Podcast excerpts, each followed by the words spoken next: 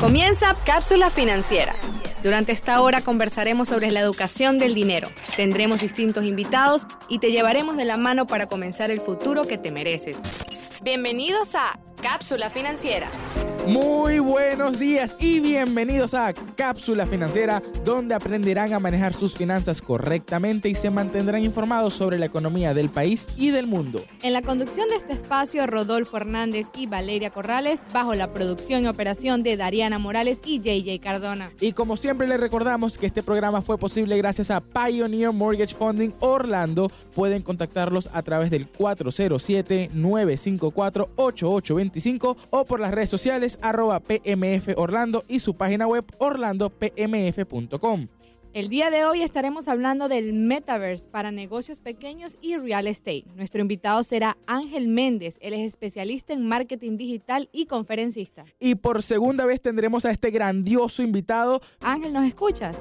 Sí, perfecto. Buenos días. Buenos días Ángel, feliz sábado. Ahora vamos acá con el efecto del Metaverse en los negocios. Mira, buenísimo nuevamente el tema, les agradezco nuevamente la, invitación y bueno, por supuesto ha habido más literatura, llegan ocurrió más cosas en el entorno de los negocios y el marketing relacionado al metaverso, que si bien ya lo aclaramos en, en el episodio anterior, no era algo netamente nuevo, lo que sí está haciendo nuevo es la forma como están buscando diferentes plataformas monetizarlo, ¿no? Entonces, bueno, en ese sentido vamos a compartir eh, cosas muy puntuales que están haciendo marcas, pero también qué pudiera ser finalmente un negocio de a pie en este momento, ¿no? Y algunas explicaciones que, que pudieran tener esto para el mundo de real estate como lo conocemos hoy en día o cómo puede ser inclusive un buen negocio para alguien que tenga un capital obviamente y quiera, y quiera hacer una inversión, digamos, de forma digital.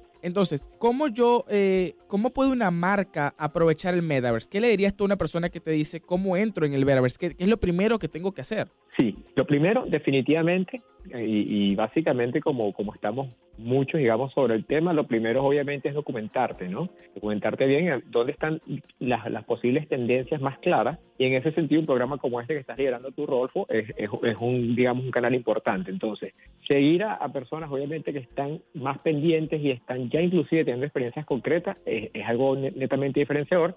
Y por el otro lado, empezar a pensar un poco fuera de la caja, ¿no? Yo creo que ese es el principal, uno de los principales consejos y que va más allá, digamos, de cualquier cosa tecnológica que pudiéramos decir. ¿Y por qué? Porque ah. básicamente los principios básicos de los negocios son los principios básicos del negocio, ¿sí? El detectar oportunidades, generar una matriz, obviamente, de lo que llama la matriz DOFA, ¿sí? O el análisis SWOT acá en, en, inglés, y empezar a detectar dónde pueden estar los intereses. Y muy importante además, eh, Rodolfo, para darte la palabra, no caer en lo que se llama la, miopía del marketing, ¿no? No porque todo el mundo entonces esté pensando sobre el metaverso, entonces yo me voy a meter ahí y, voy a obviar lo que, a, lo que básicamente tiene que, que hacer una marca, que es básicamente acercarse donde el cliente está y no pretender, porque yo soy la gran marca, la gente va a venir a mí en, cualquier realidad que yo ponga y ahorita necesito un ejemplo respecto a esto. Ángel, bienvenido a Cápsula Financiera por segunda ocasión. Mi nombre es JJ, gracias por estar con nosotros. Hay un grupo de personas bastante grande que piensa que esto del metaverso es como un juego más, como un juego tridimensional, como un juego de realidad virtual y ahora no le están prestando la atención que en el futuro esta oportunidad podría ser. ¿Nos podrías aclarar o diferenciar eh, o decirnos de una vez y por todas, esto será un juego o esto es real, es una oportunidad para los negocios, para las personas y será el futuro donde nosotros vamos a coexistir? Bueno, lo primero es que todo cambio implica un riesgo, ¿no? Definitivamente. En la vida, en los negocios, lo que sea, todo cambio implica un riesgo. Y hay personas que ya están monetizando, ¿sí? En mayor o menor escala. ¿Por qué la gente lo tiende a ver como más riesgoso? obviamente porque esto está muy montado sobre economía de blockchain, en temas de, ¿sabes?, criptomoneda, etcétera. Y hay personas, obviamente, que todavía son escépticas a esto, pero hay gente que ya está haciendo negocio respecto a esto. Y respecto a si es un juego o no, básicamente yo lo que diría, y, me atrevo a decir, sí, con, con, con mucha humildad y con mucho respeto, es que, bueno, los juegos ya están monetizando. Entonces, los que no estamos jugando somos nosotros, ¿no? Si no estamos metidos en esto. Y un caso muy concreto, Fortnite, un juego que mi hijo juega prácticamente todos los días. En Fortnite hay que comprar cosas y tú estás en un entorno virtual, lo mismo Roblox. Y el quien está poniendo el dinero es, Ángel, el papá. Y esas plataformas están monetizando. Entonces, no es un juego, están monetizando. Que probablemente una generación mucho más joven lo está viendo más, más rápido que nosotros, porque por, por las razones que fueran, ese es otro tema. Pero definitivamente la oportunidad está allí, ¿sí? Y, y nuevamente algo, ¿no? Estamos viendo, a ver, como dos grandes aristas respecto al metaverse, ¿no?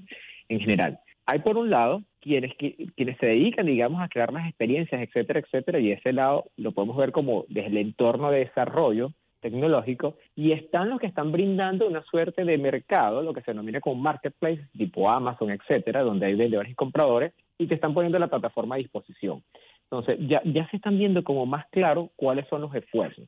Entonces, en ese sentido, hay una, hay una comunidad, por ejemplo, que se llama Sandbox, ¿sí? Y en esa comunidad que se llama Sandbox, no es más que un entorno virtual donde un grupo de desarrolladores le están brindando herramientas a las marcas para que desarrollen juegos y contenidos en torno a una comunidad.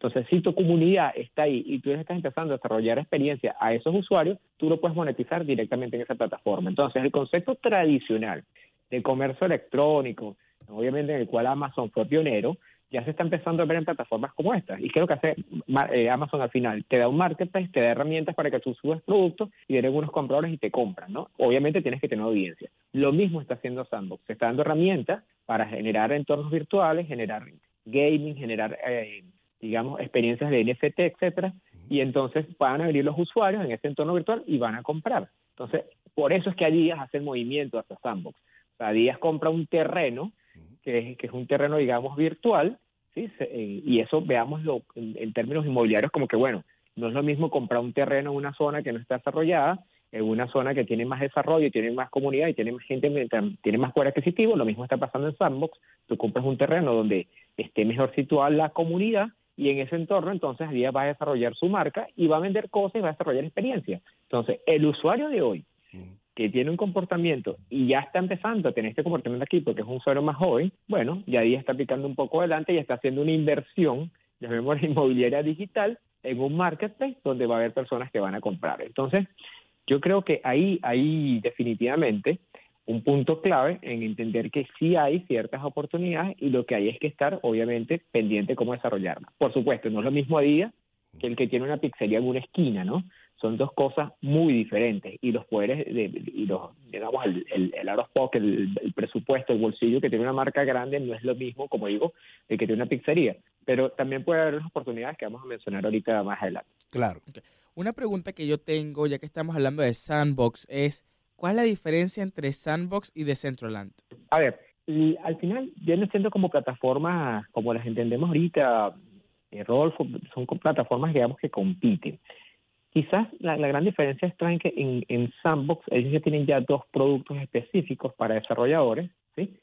Para que desarrolles entornos virtuales mucho más rápido. Quizás esa es la, la, ventaja que tiene la una sobre la otra como tal. Pero ojo, los especialistas, las personas que más están invirtiendo en esto, de hecho hay un, un, ex Google, un, ex empleado de Google, que es una de las personas que está como invirtiendo en esto. Y ojo, no es que esté invirtiendo Rodolfo ni JJ, 20 millones de dólares cada vez que, está haciendo algo. No, está arrancando con inversiones de 2 mil dólares que se le multiplican en 40 mil, arrancó después con una 8 mil que se le multiplicó en 200 mil y así va.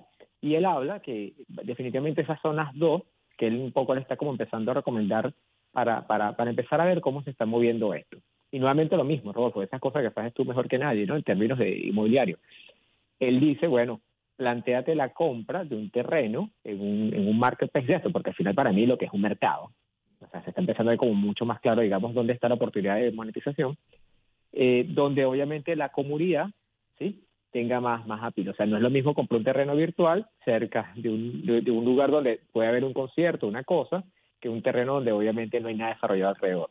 ¿sí? ¿Y por qué? Porque entonces viene, por ejemplo, una Paris Hilton y se lanza un concierto en una plataforma de esta y, ahí, y sabemos lo que esa mujer arrastra en términos de, de generación quizás un poco más joven y bueno, y esas, esas personas eventualmente pueden comprar algún tipo de merchandising de manera digital.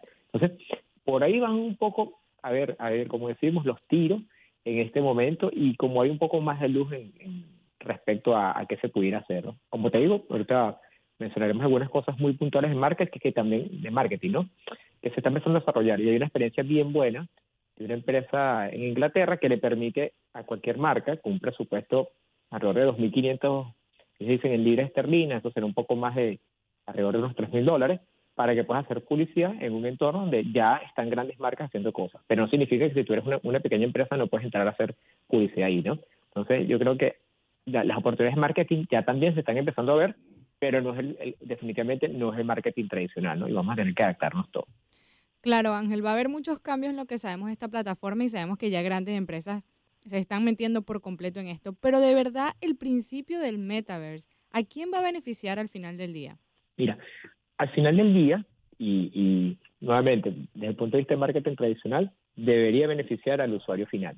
¿sí? O sea, nuevamente, filosofía tipo Google, primero dale al usuario lo que quiere y entonces, en ese sentido, tú tendrás revenue. No al revés, no es que yo voy a agarrar y me voy a plantear una experiencia que nadie le va a gustar. Cuando yo hablo de la miopía, básicamente me refiero concretamente a algo que hizo General Mills hace unos cuantos años aquí en Estados Unidos, y ellos crearon un parque temático alrededor de los cereales. ¿Y cuál fue la miopía de marketing de ese equipo? Que ellos pensaron que sencillamente porque soy líder en un sector, obviamente de, cereales, yo puedo montar un parque temático alrededor de, este tema y además cobrarle a los usuarios para que entren a este parque temático. ¿Cuál fue el resultado? Fracaso. Entonces, cuando hablo de miopía es exactamente eso. No porque yo sea día, ¿sí? Yo voy a plantear una estrategia, porque soy una marca grandísima, y entonces todo el mundo va a venir a hacer lo que yo quiero. No, yo creo que la estrategia día es bastante inteligente. La estrategia día es, yo no voy a inventar la rueda, ¿sí? La rueda la están inventando otros ya sobre la marcha, y yo lo que voy a empezar es a hacer pruebas sobre esos entornos, como lo que domino como estos marketplaces tipo sandbox, voy a comprar un terreno ahí porque obviamente tiene un valor, ¿sí? En algún momento, y voy a empezar a probar experiencias con mis usuarios porque ya mis usuarios están empezando a hacer eso a través de plataformas de juego.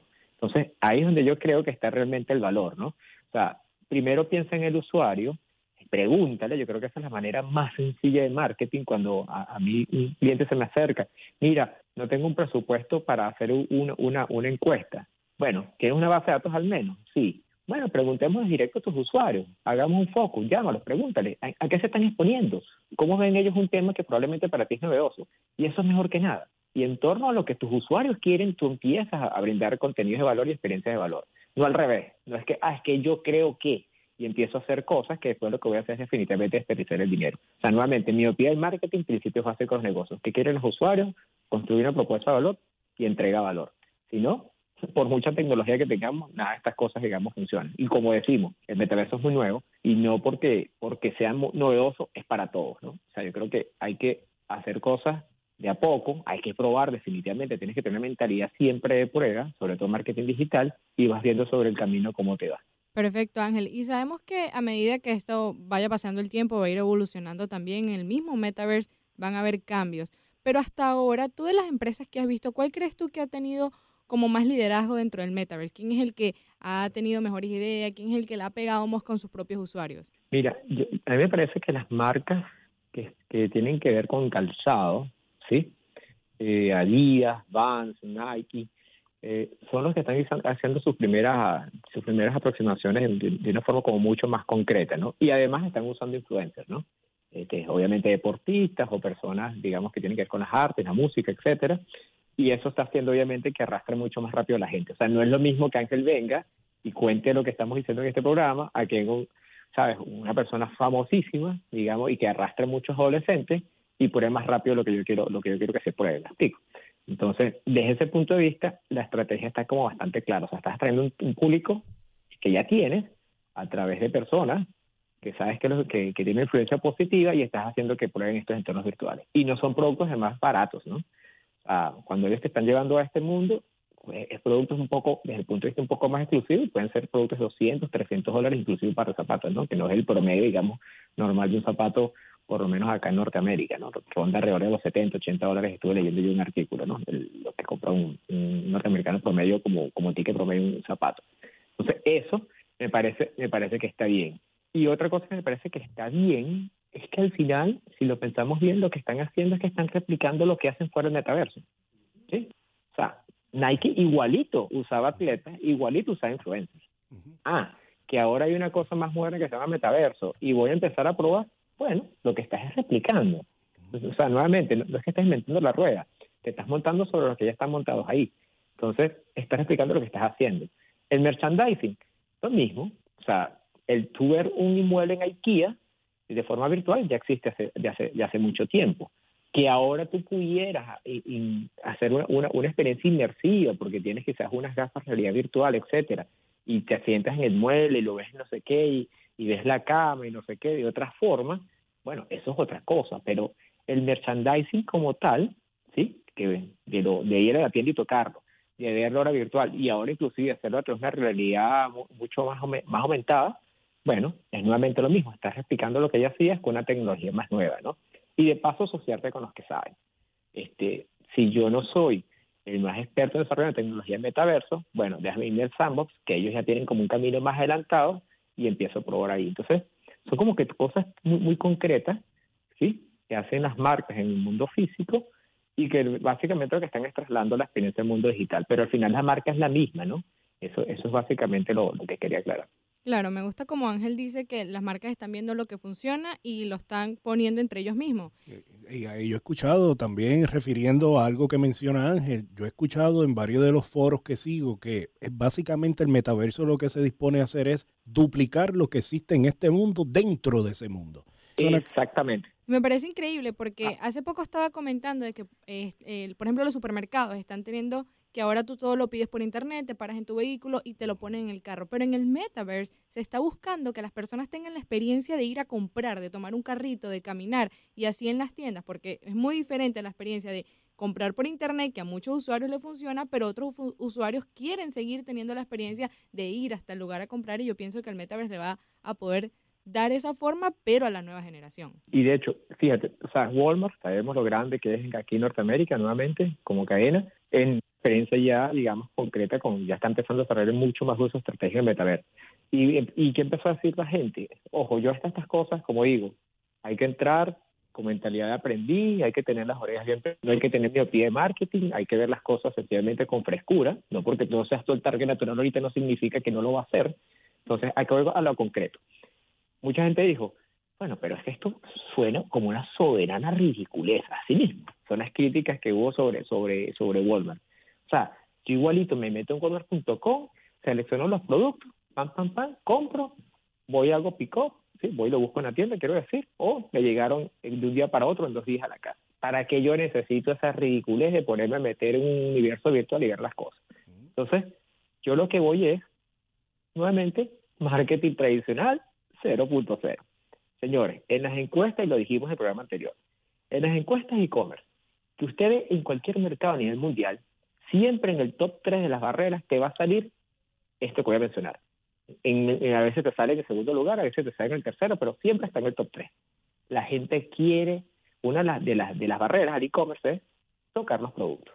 Entonces, es verdad, en el metaverso no es que lo voy a tocar como si fuera la misma sensación física, claro que no pero obviamente la experiencia va a ser mucho mejor. Entonces, contra esa barrera, no es lo mismo, obviamente, una lata, una lata de, salsa de, pasta, que es una cosa genérica en commodity, a un par de zapatos o una, o una, o una buena camisa que me quisiera ver. O sea, una categoría un poco diferente a, un grocery, ¿no? como decir aquí.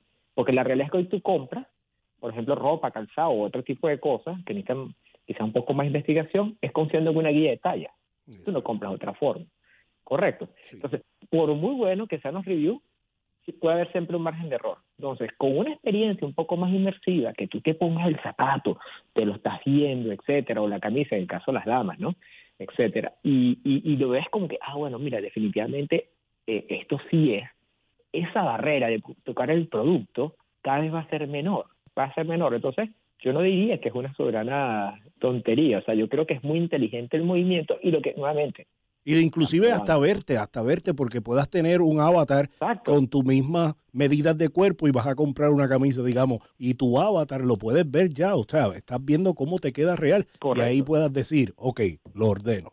Eh, aquí un poco... Adelante. No, no, no, remato diciendo esto. Mucho lo que tú compras en Amazon, en, en, ropa, digamos que es un poco más barata y eso se ha visto, es mucho es mucha mercancía que viene de China, ¿Y qué te termina pasando? Ellos te ponen tu guía de talla, pero tú ves en los reviews que te dice la gente, oye, mira, eh, te recomiendo que le compres dos tallas más. Bueno, pues sencillamente porque lo hacen en China y no es el mismo, digamos, probablemente prototipo de otro mercado. Entonces, en una experiencia como esta, esa, esa, esa minimizar esa tasa de evolución del producto tiene que tener un impacto. O sea, más o menos se calcula, Rodolfo, que, por lo menos aquí en Norteamérica, que más o menos hay una tasa de evolución entre el 15 y el 20%. Eso es bastante y eso es costo, me explico. Entonces, mientras, mientras ese fit entre lo que tú compras y lo que tú te pones sea, sea más exacto, bueno, hay más ganancia para retail. Entonces yo creo que eso, eso es inteligente de, de buena manera, ¿sí? Lo que me está quedando acá de que yo digo, oye, esto sí puede ser real, esto sí puede cambiar bastante, es que está mucho en la opinión de que la gente cuando está comprando cosas reales, cosas tangibles, porque se lo quiere mostrar a sus amigos, se lo quiere mostrar a su familia, eh, y dicen que muchas personas que están en contra del metaverse, y esto lo vamos a hablar ahorita cuando entremos un poco más dentro del real estate, es tú realmente no puedes mostrar eso, no lo tienes en la vida real, no se lo tienes que dar a, a, no se lo puedes mostrar a tus amigos, pero si lo puedes mostrar virtualmente, ¿ok? Y lo puedes tener en la vida real, siento que eso ya va a tener un cambio bastante impactante. Porque pongamos el ejemplo de tu hijo en Fortnite. Tu hijo en Fortnite está comprando un traje y digamos que cuando está comprando eh, eh, ese traje, ese traje también le llega a la casa y se lo puede colocar y es exclusivo nada más a la venta en el metaverse y obviamente va a tener un precio premium, pero es, exclusivo a eso, muy similar al NFT. Oye, yo creo que eso puede cambiar bastante el mercado en general a la publicidad y todo lo que la gente hace. ¿Ok? Entonces, eso es una de las cosas. Ahora, Ángel, hablamos de, de, del tema de real estate, hablamos de las casas, el mismo nombre, real estate, es, es, algo tangible, es algo real. ¿Qué opinas tú sobre comprar estos espacios online, físicos, entre comillas, pero que realmente no existen? ¿Tú crees que esto se le puede llamar real estate? ¿Qué opinas tú sobre esto? Mira, yo creo que cuando Díaz compra un terreno, una cosa como esta, como el sandbox, ¿sí? En ese marketplace, yo siento, muy, muy, muy personalmente, ojo, que es una, es una inversión tipo real estate día a día. Tú estás comprando, al final es un, un terreno, porque es un terreno lo que compras, en una comunidad que tiene un conjunto de usuarios que, que eventualmente te van a comprar tus productos. Entonces, definitivamente es un poco lo mismo. Ahora, que, que, sea lo mismo que, que, que, como, como un mercado, digamos, real estate en, Estados Unidos, que sabemos que es una buena inversión, etcétera, que es una de, de, de, las cosas que siempre se mantienen un poco estables con las bajadas o subidas de la economía, quizás otra cosa. Pero yo sí lo veo puntualmente como inversiones real estate desde el punto de vista del metaverso como tal. Y por eso es que marcas como ellas, estamos hablando, y hemos citado varias veces a días, pero hay otras marcas que están haciendo un poco lo mismo. Y ahí yo veo dos cosas además, eh, eh, Rodolfo hay un camino, probablemente sea real estate enfocado en esto, en como con comprar espacios, para no decir terreno, en marketplaces o en comunidades virtuales donde van a haber un conjunto de usuarios que eventualmente te pueden monetizar algo extra, ¿sí? Y pueden haber aplicaciones para real estate, ya vemos lo tradicional como lo conocemos, para hacer mucho más inmersiva la experiencia de compra de un inmueble, ¿sí? No es, no es lo mismo agarrar un plano en 3D en una computadora, ah, bueno, más o menos la cosa se ve así, a que te pongas unas gafas nuevamente y empieces a ver tu casa ya una vez armada y digas, ah, mira, mira cómo se ve esto, mira este espacio, mira, tengas un, una, una, tu mamá en otro país y, obvio para esto tienes que tener las gafas, ¿no? Esa tecnología todavía tiene que tener más penetración y bajar un poco más el costo. Pero bueno, lo mismo fue con el smartphone, ¿no? Ya el smartphone es una cosa que commodity prácticamente en todo el mundo eh, bueno, en economía un poco más desarrollada es, mucho más la penetración, quiero decir. Pero normalmente lo mismo, o sea, tú puedes tener inclusive una, una experiencia de compra de un inmueble, ¿sí? No solamente este, tú mismo, sino que puedes involucrar a otras personas y hacer más rica esa experiencia de compra. Entonces yo creo que por ahí va a haber, va a haber cosas más interesantes que, que pueden hacer que el switch de la compra sea mucho mejor. Porque también tenemos a muchas personas que están pensando en eh, voy a construir mi, mi, casa, voy a hacer mi casa en, en, en, en, el metaverse, o digamos, o lo voy a llamar en este momento el, el meta state. Voy a, voy a comprar meta state y construir casas y construir eh, condominios y distintas cosas en el metaverse. ¿Qué opinas tú sobre esto? ¿Tú crees que se podrá hacer en un futuro? Yo creo que lo puedes hacer, pero nuevamente, la única forma que eso tenga sentido es que ese mercado, o sea, ese marketplace o esa comunidad, lo que fuera, tenga usuarios. ¿sí? O sea, nada hacemos si están, existen todas estas tecnologías, si hacemos que todas estas cosas, digamos, maravillosas puedan ser realidad, si no hay una comunidad de gente usando los servicios y los productos que están ahí. ¿okay? Entonces yo creo que el reto, por un lado, o sea, hoy que quizás es un poco más incipiente en términos de que, bueno, qué se puede hacer o no, va a ser después, ok, ahora cómo atraigo gente para que use esto. ¿Sí? Porque si al final yo compro un poco de terreno, construyo comunidades en un entorno virtual, pero nadie viene ahí y nadie tranza, nadie hace nada, entonces esto sencillamente es un fracaso. Y ahí es donde yo, yo, yo, siento que hay un, un, tema ahorita duro, que es, que es con el tema de ajá, cómo entonces hacemos marketing ahí, ¿no? Ya hay un par de compañías, como decía, una en, el Reino Unido, que ya marcas de videojuegos te, te, permite poner los anuncios. O sea, cuando tu hijo en Roblox ve una publicidad o tú ves una publicidad en, en Fortnite, es porque esa compañía es la que permite eso.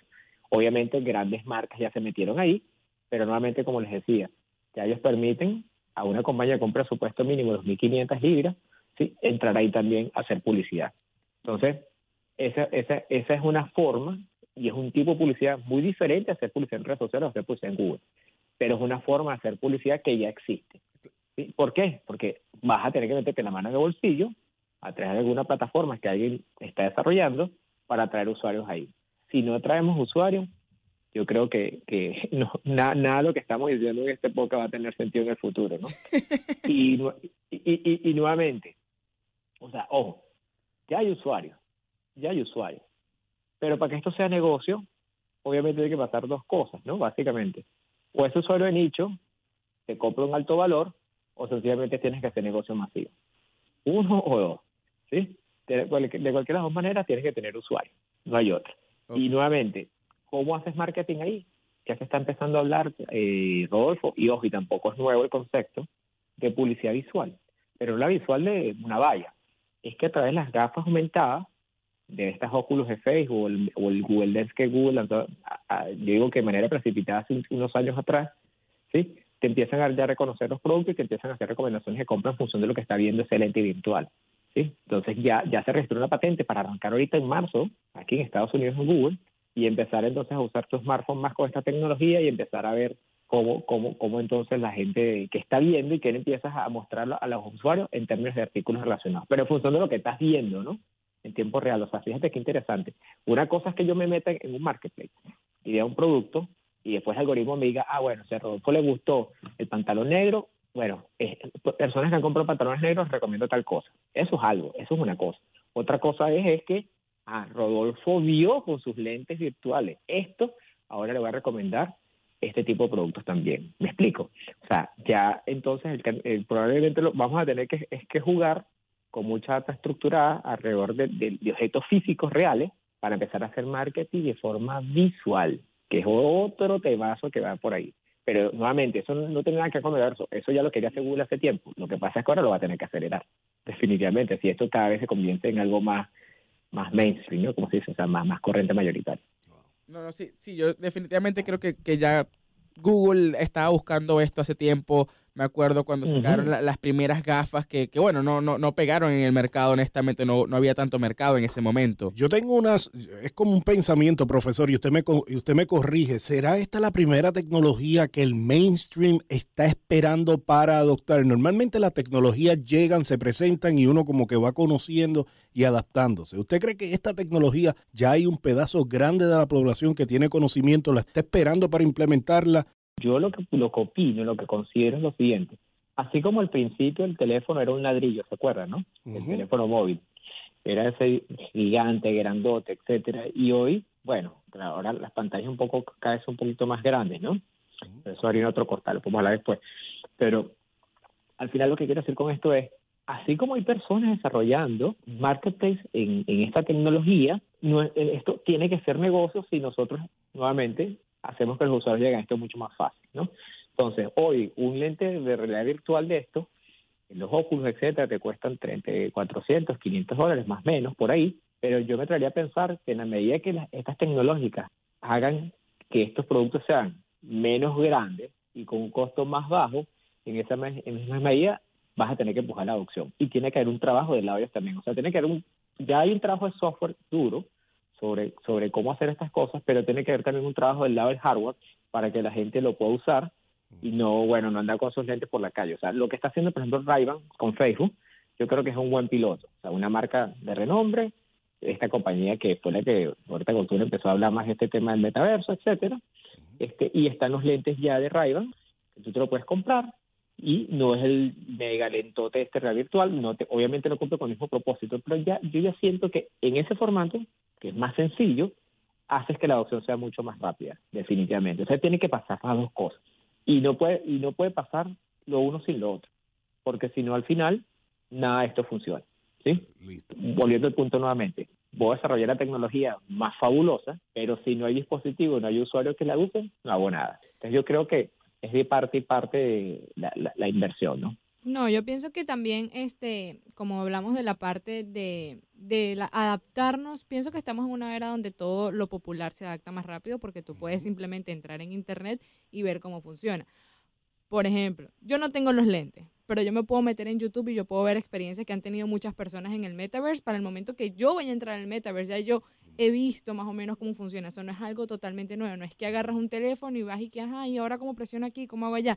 Ya tú tienes un, un historial de instrucciones totalmente gratis que puedes ver de diferentes personas que han hecho diferentes cosas, porque desde que tú te metes en YouTube, tú ves personas haciendo mercado, comprando zapatos, dando clases, en reuniones en el mismo metaverso, cualquier interacción que tú estés buscando tener, ya hay alguien que ya lo hizo y el acceso a ver cómo esa persona ya lo hizo ya es bastante fácil de entenderlo al momento que lo hace ahí. Y más que venimos en una generación que se adapta normalmente a la tecnología. La generación de relevo viene que sale un teléfono, lo aprenden a utilizar rápido. ¿Por qué? Porque su mente ya está lista para aprender todo este tipo de cosas tecnológicas.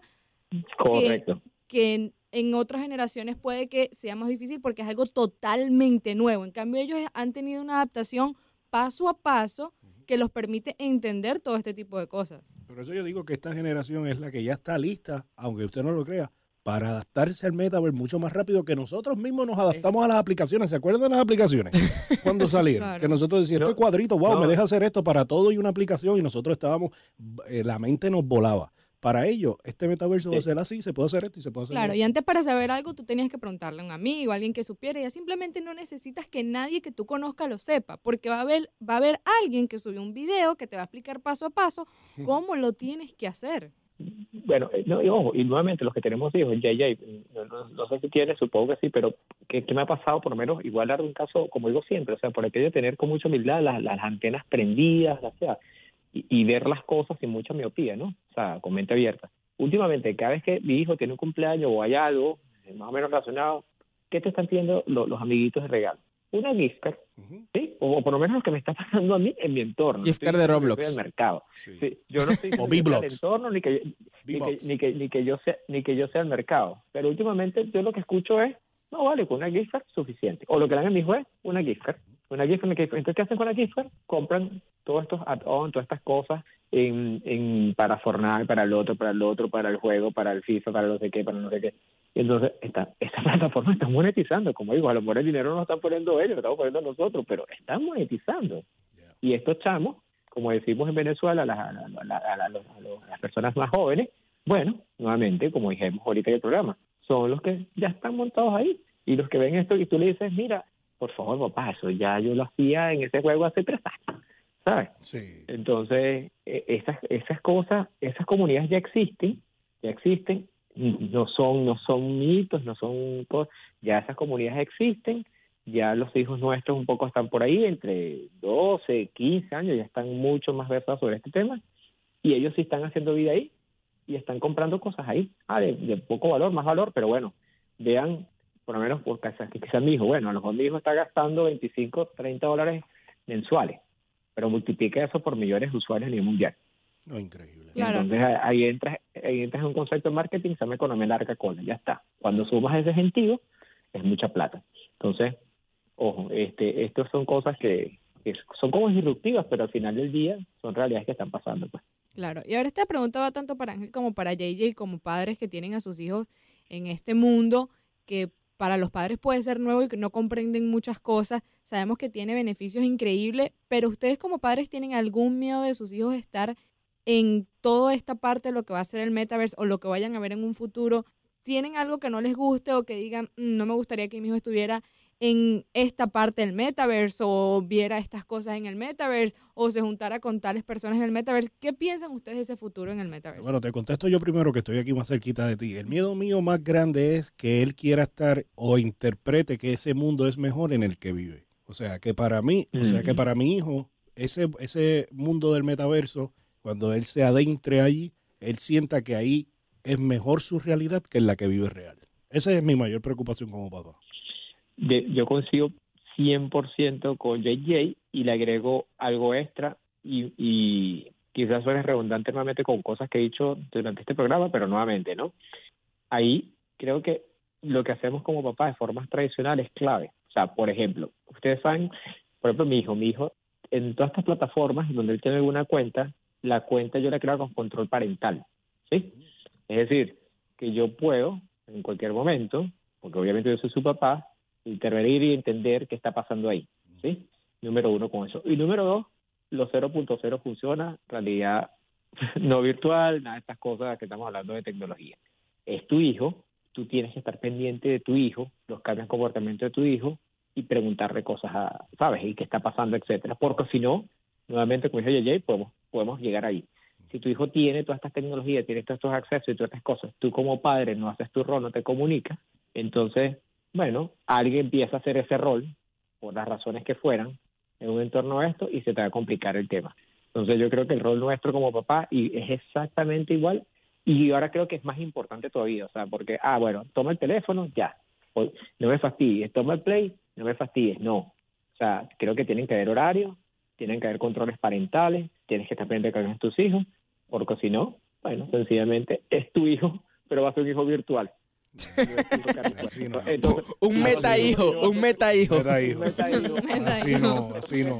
Vas a tener un meta hijo y no vas a tener a, un, chamo carne y hueso ahí y todo lo demás. Entonces, mosca, de verdad, ojo, ojo con estas cosas, de verdad que sí.